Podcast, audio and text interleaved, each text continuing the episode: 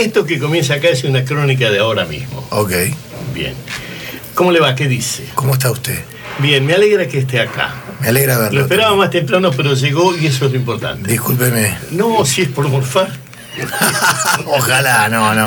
Hemos morfado, pero alguna nota que se atrasó. Tengo varias preguntas para usted relacionadas con la vida misma. Me parece bien, de especialidad. Una de ellas es, ¿cómo hace un muchacho como usted para venir de donde viene y encontrarse con las redes, con una nube donde nada se pierde, donde, bueno, si alguna cagada dijo en algún momento, allí estará. Allí estará guardada. Y, esto, estoy señalando un celular, tiene más vida que la, Qué fuerte. que la enciclopedia Ah, británica. Sí, por supuesto. Bueno, entonces, ¿cómo carajo hace para vivir? Escucha, justamente le estaba antes comentando a alguien que en en el nuevo show que estamos escribiendo, yo estoy planteando este tema que plantea usted acá. Sí.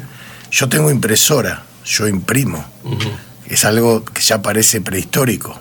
Nadie tiene impresora. Yo imprimo, pago la luz, imprimo. Pago el gas, imprimo. Porque mi teoría es que un día esa nube va a explotar y vamos a venir nosotros con las carpetas, con los folios, con todo impreso, con todo escrito. Y ahí nos van a preguntar a nosotros. Pero usted tiene el defecto de los argentinos que no nos podemos curar.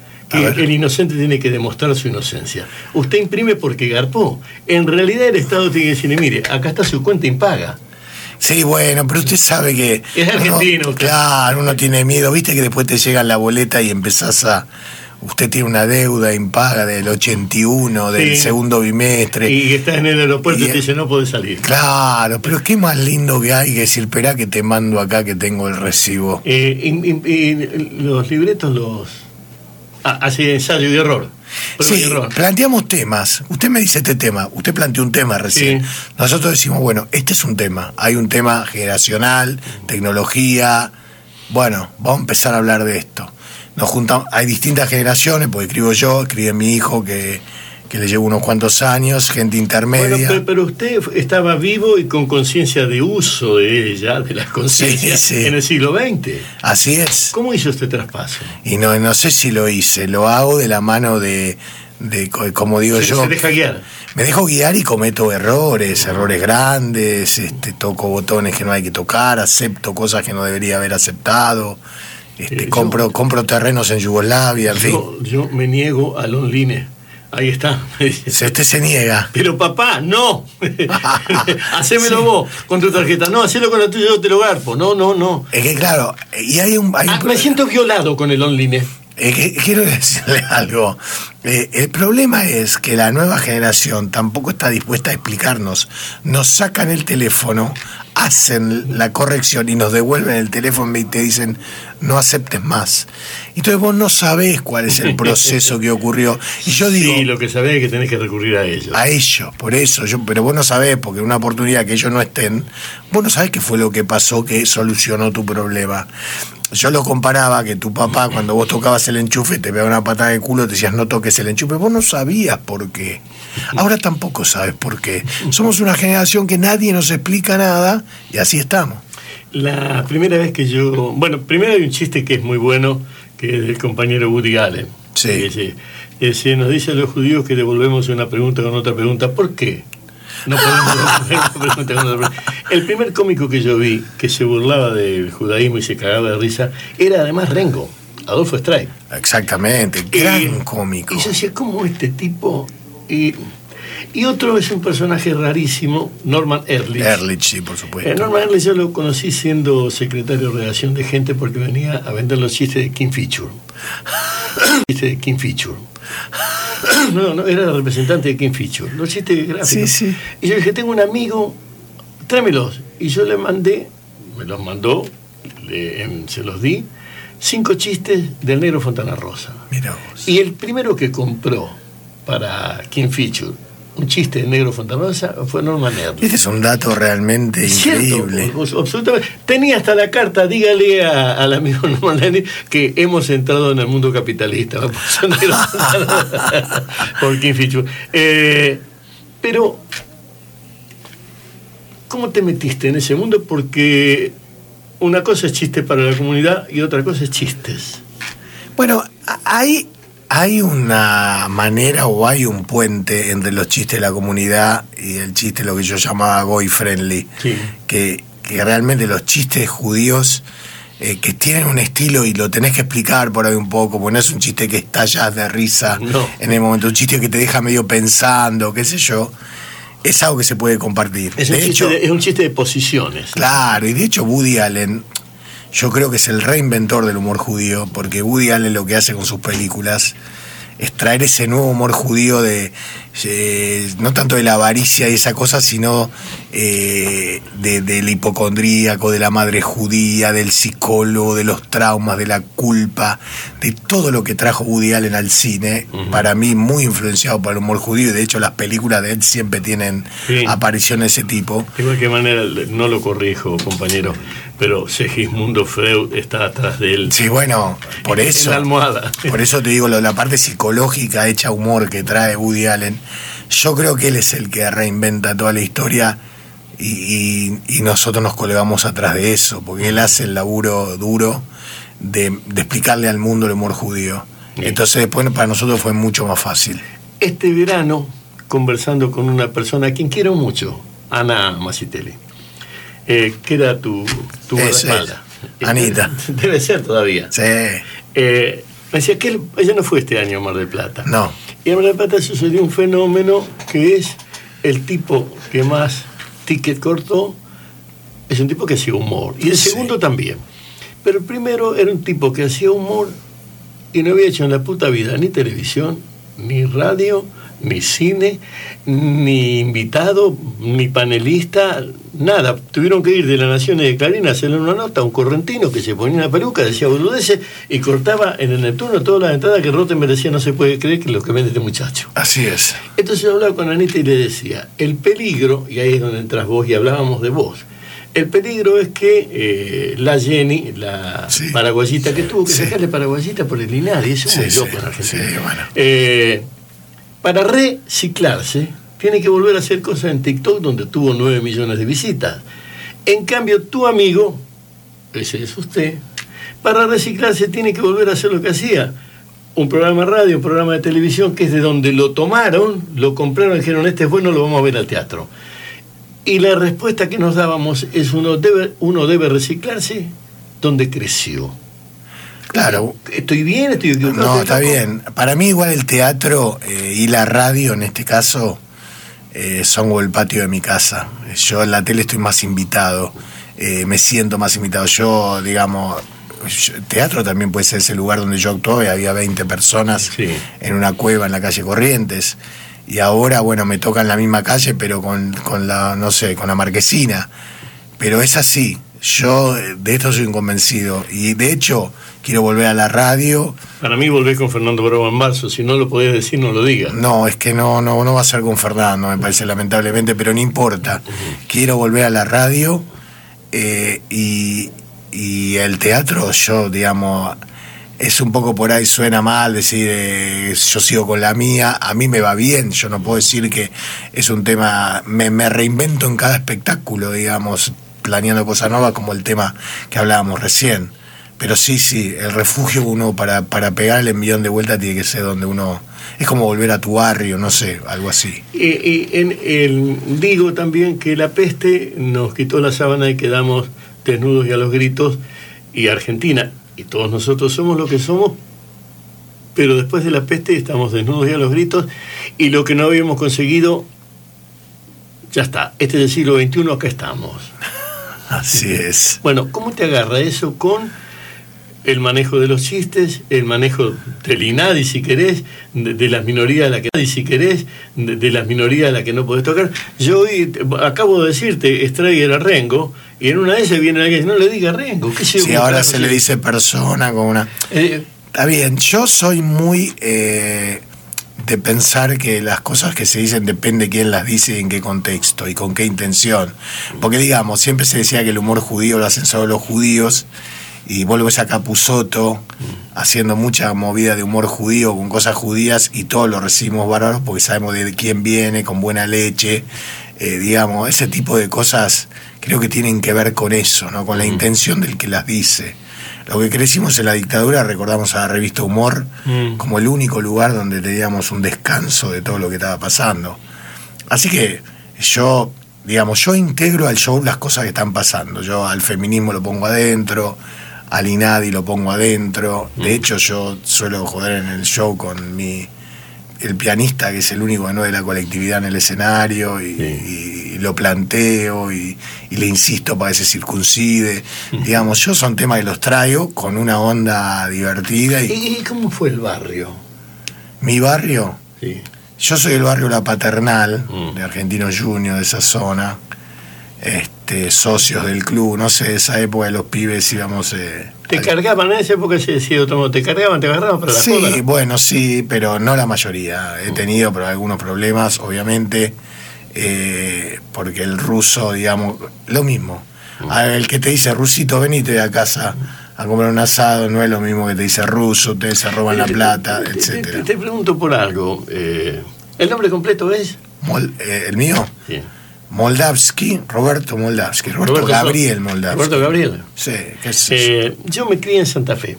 Sí. Si hay una ciudad misógina, homófoba y, y- y- y realmente racista en la provincia, esa es la ciudad de Santa Fe. Está la Ah, mira. Inmaculada, que son los jesuitas, está el Liceo, está el Jobson, que son los Lasalle. No había manzana. Yo en esa ciudad era un negro cabecita. Claro. Eh, o sea que a mí también era el negro a costa, y el negro dicho mal. A mí me salvó que mi primera maestra, yo entré muy joven al, primario, mi primera maestra se llama, Ana y un apellido paisano, no lo quiero decir porque viven todavía, que la mandaban a, la- las ciudades, de los, a las escuelas de las barriadas lejos, porque era judía. Además fumaba, era amiga de mi vieja, era militante anarquista de fumaba, era judía y tenía un novio que se llamaba Marta. No había manera de que yo no entendiese diferente las cosas. Claro, pero, yo, pero, yo pero- Me veía, pero yo me veía que no. Si vos escupías en Santa Fe, no seas judío. Si vos nos regalabas la mitad de la torta Sí. negra, no seas judío. O sea, había que, Bueno, escapar, a- había que escapar de eso. Había una cultura popular que todavía en algunos lugares eh, se mantiene de, de un antisemitismo que yo siempre llamaba ignorante, digamos, porque, porque es como que el nazi tenía argumentos que nadie comparte, pero tiene toda una explicación ridícula y, y terrible, pero hay un antisemitismo que es... eh, los judíos son esto, los judíos son el otro, Sí. nadie sabe de dónde salió, de dónde vino, porque aparte... tam- Siempre fue uno de los chivos. pero, pero te quiero decir algo. Así como a los judíos se los carga de avaros, al mismo tiempo se los carga de que tienen mucha guita y gastan y todo el tiempo se... O sea, tiene una contradicción en la misma acusación. Por un lado, no gastan, por el otro, ah, están con la guita, los autos, su departamento, viajando, el judío muestra... O sea, decidite. Este... Sí, después nos podemos poner a analizar que los primeros judíos que llegaron acá y armaron las cooperativas de ahorro y toda la gente por ahí lo veía eso de alguna manera, pero es completamente ridículo. Sobre eso pensar. debo decir que si hay algo que salvó la economía de este país mucho tiempo fue el sistema cooperativo. Por eso. Y eso no es de los paisanos, es del sistema cooperativo. Por eso. Eh, pero volvamos. ¿Qué vas a hacer en estos pagos? Mira, vengo el, el hoy vine a, estar con vos, con algunos más, a contarles que el 30 de marzo y el 1 de abril voy a estar en el Teatro del Círculo, posiblemente el teatro más lindo en el que yo haya actuado en mi vida, porque no es un teatro que está armado para lo que yo hago, pero es hermoso hacerlo ahí. Y, y vengo a presentar el método Moldaski, que es el último show que armamos, que es un show buenísimo, que, que a mí me gusta mucho, que me parece que es el más completito que, que logramos hacer desde que estamos en esto. Este, y bueno, nos vamos a encontrar con, con la gente de Rosario, que no nos vemos de antes de la pandemia, Sí. del mismo lugar, y, y bueno, eso me produce mucha felicidad. Y estuviste en Uruguay. Sí, estuve el, Estuviste en Uruguay. sí, estuve el enero en, en Uruguay, Ujú. diciembre, enero en Uruguay. Unos mangos. ¿eh? Bueno, obviamente, no me voy a hacer el boludo decirte que, que no, no hay una propuesta económica, es una propuesta que nos hizo ahí la gente del Enjoy, de- de- del hotel que nos lleva y, y que a nosotros nos cerró muy bien. Y no te olvides también que veníamos de, de- justamente por la pandemia, especialmente los músicos, todos muy castigados. Sí. Y hay y así como hicimos temporada Los Palos también.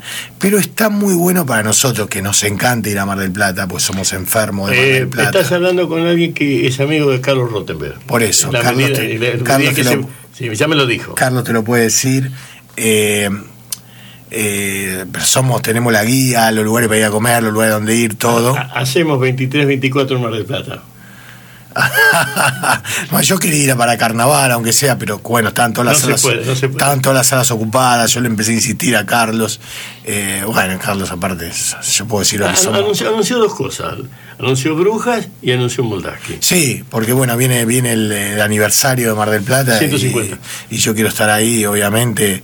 Yo me enamoré de Mar del Plata de grande, ¿eh? lo reconozco. Yo de pibe iba, después me dejé de ir, no sabía qué es Mar del Plata bien.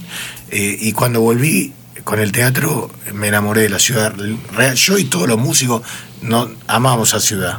Así que ojalá, sí, Eh, vamos a volver. Hay, hay un amigo que dice, si yo de casualidad me, me caigo desmayado y cuando me despierto veo que hay un vitró, una cierta línea gótica, en cualquier lugar del mundo que me haya caído desmayado, yo sé que es una iglesia y sé cómo moverme para salir. Claro.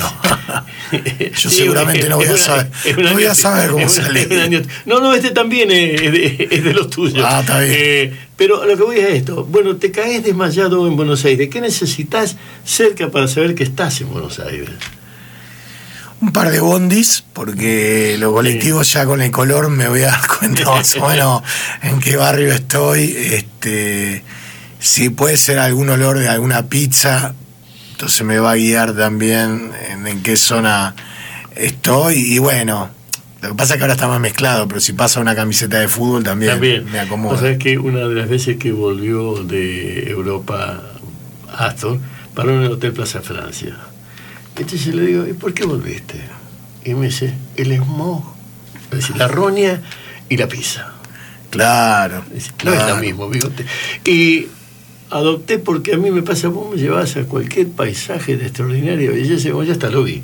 Eh, clic, sácame. Déjame volver, Déjame, claro. a un lugar donde una mesa pueda hablar al pedo, conversar. Lo que pasa es que los que vivimos afuera un tiempo, a mí me tocó también, eh, así como hay cosas que por ahí nos molestan y no queremos volver a vivir del país, hemos eh, puesto en dimensión muchas cosas Mm. de las que te da, será porque es este país, será porque creciste acá, no sé, que la gente que, que sueña todo el tiempo, con, que mira para afuera, Mm. que, que no se da cuenta lo que significa vivir fuera de la Argentina. Este, ya, a mí me encanta la Argentina, me encanta escuchar hablar bien. Yo sé los kilómetros que tenemos, ¿eh? yo lo sé. Pero hay muchas cosas de acá que no se pueden, como Astor te decía, no se pueden reemplazar, no hay manera, no hay forma. Y puede ser la comida, los amigos, las relaciones humanas. Eh, en, en muy pocos lugares del mundo vos tocas el timbre a la casa, che, estoy abajo, dale, subí, pedimos la pizza. No existe. Pero no, No. existe, es una falta de respeto, mira lo que te digo. ¿Dónde era que hablábamos? ¿En qué país? En Estados Unidos, me dijeron, pero ¿cómo? Fuimos a, a tomar un café con unos amigos, me decían, acá vos no podés. Este, El otro día quise hacer, ella dijo un- una, una despedida a mi marido o lo habían ascendido en el laburo, quise hacer una fiesta en mi casa y lo del laburo le decían, ¿cómo vamos a ir a tu casa, invadirte tu casa? Y ella decía, no, es que yo quiero que vengan a mi casa. Dice, yo, laburás con gente que no sabes, me decía ella, qué le pasa, de qué vive, qué hace, cómo es su familia. Yo, yo sé lo que lo tenemos. La gente no le da el real valor a, a lo que tenemos acá, lo bueno, a esta charla que tenemos nosotros, acá que después con Grimolisi estamos pensando dónde vamos a comer. ¿Todavía habla- no comieron? no, no, no, a la noche, a la noche. Ya estamos pensando en la noche. A la charla futbolera, a tu familia, al tipo que necesita que le den una mano y al toque el vecino. Bueno, eh, hay- hay una mujer que se dice que le escribió algunas cosas a Evita. De cualquier manera, ella tiene varios textos buenos. Julia Priluski Farni. sí, me acuerdo. Eh, donde nunca se está del todo solo. Claro. Y se piensa en tener un hijo, está la patria. Eh, está la patria. Eh, y no era una boluda esa mina, estaba diciendo lo que vos decís, nunca estás del todo solo. Siempre, loco, me siento para el culo, vení. E- Ese concepto de la amistad, de la relación humana, que parece que es algo que no está en ningún libro, porque ya te repito que hay otros lugares del mundo donde no existe, es algo muy de acá o de Sudamérica, quizá no lo sé, eh, pero eso, si cuando lo perdés, aunque sea tu propia decisión de haberte ido, no de la gente que se tuvo que ir, empezás a, empezás a extrañarlo, empezás... ¿Por, qué te juntas con los argentinos siempre cuando estás afuera, los buscás, se arma el grupo? Para hablar al pedo. Bueno. Porque ese es parte de lo nuestro. Bueno. Eh, construir un universo. Eh, yo me digo, y te, desafío a que lo pienses, y si podés me lo contestes. Eh, yo sé quiénes son mis amigos. Mis amigos son los tipos con los que yo no tengo que empezar una conversación porque ya estaba. Claro. Simplemente la sigo cuando aparece. Y que aparte no tiene. Este tarambana, este tarambana que está acá, yo lo conozco desde sesenta y pico. Yo no tengo que empezar ninguna conversación con este tarambana. Es un tarambana. Está totalmente loco y no se va a morir porque los locos no se mueren. No tengo que empezar ninguna conversación. Bueno, lo que yo te digo que... Estamos citando a Pepe Grimolisi porque algunos creen que estamos citando. Sí, sí. Pero lo, ¿Te, pasa con algunos? No, yo tengo, yo tengo una banda de amigos de toda la vida que los mantengo, que nos encontramos en la paternal mm. todos los domingos o casi todos los domingos y que no tiene nada. Ahora dos meses no pude ir a mm. encuentros y llegué el otro día, entré, abrí la puerta y ya está. Nadie, nadie me pero che, ¿qué te pasa? Te, ahora... el, segundo, el segundo nombre es Gabriel. Gabriel. Sí, Gabriel, yo sé desde el 76 que tengo una mesa de póker. Y salvo los que se han muerto, el resto nos seguimos juntando. Ahora los lunes, antes eran los viernes a las 9 de la noche, ahora los lunes a las 5 de la tarde, porque si no, no llegamos. Pero seguimos juntando y puteándonos ya ni es plata lo que jugamos. No, no, pero y aparte está eso, mesa eso. Que, que, viste, hablábamos, creo que alguna vez lo hablábamos con vos de esas amistades que no necesitas hablar todas las semanas. Puedes hablar una vez por mes o dos y arrancar de donde dejaste y no necesitas ninguna cosa más. Esos amigos que generalmente uno los hace en la adolescencia o en la juventud, en algún lugar, que tienen, tienen historia y te vieron en tus buenas y en tus malas, entonces, e, esas amistades son. Ahora te voy a hacer la pregunta tramposa para cerrar. ¿Y eso no es un tango? Eh, pues creo que debe haber, ¿no? Lo que pasa que en el tango el amor es mucho, ¿no? De, la percanta que me amuraste, de, la mina que me dejó, de la vieja. Quise, no sé si la amistad está tan tratada como la eh, con el amigo. Mi, mi hijo hace una, una columna de filosofía en Instagram, ¿no? De como, bueno, este es el cambio que hablábamos. Y la otra vez hablaba de la amistad emparentada con el amor. O sea, como porque el amor uno lo tiene solamente a su pareja, no importa de qué sexo sea. Mm. Pero hay un amor muy fuerte de la amistad, ¿no? Es un amor inquebrantable también. quizá uno de los más fuertes después de los hijos por ahí. Eh, tenés, para esto sí y te vas. ¿Tenés algún chiste que siempre decís porque ablanda? sí, tengo. Me da vergüenza porque lo digo siempre. Es el primer chiste judío que escuché en mi vida, lo contaba mi papá. Yo tenía 8 o 9 años, no lo entendí, ¿eh? Es una mujer judía que llora en el cementerio. Dice, Jacobo, te fuiste, me dejaste, Jacobo, porque... Y pasa, pasa otra mujer y le dice, señora, no me quiero meter en su dolor, pero ahí en la tumba no dice Jacobo, dice David. No, es que él no pone nada a su nombre. Yo no lo entendí ese chiste, te imaginarás, con 8 años, pues sus amigos se empezaron a reír con los años, cuando tuve negocio en el 11 especialmente, lo empecé a entender y dije, mirá qué chiste me perdía yo. Eh, y ese chiste lo repito siempre, con la historia, ¿no? Como dicen en las películas aquí, a solo título que figure en el récord, en la historia. ¿Estamos qué día? 30 de marzo, primero de abril, Teatro El Círculo, Tiquetec, o en el teatro compran las entradas, lo demás me ocupo yo. El que estuvo es el caballero Moldasque.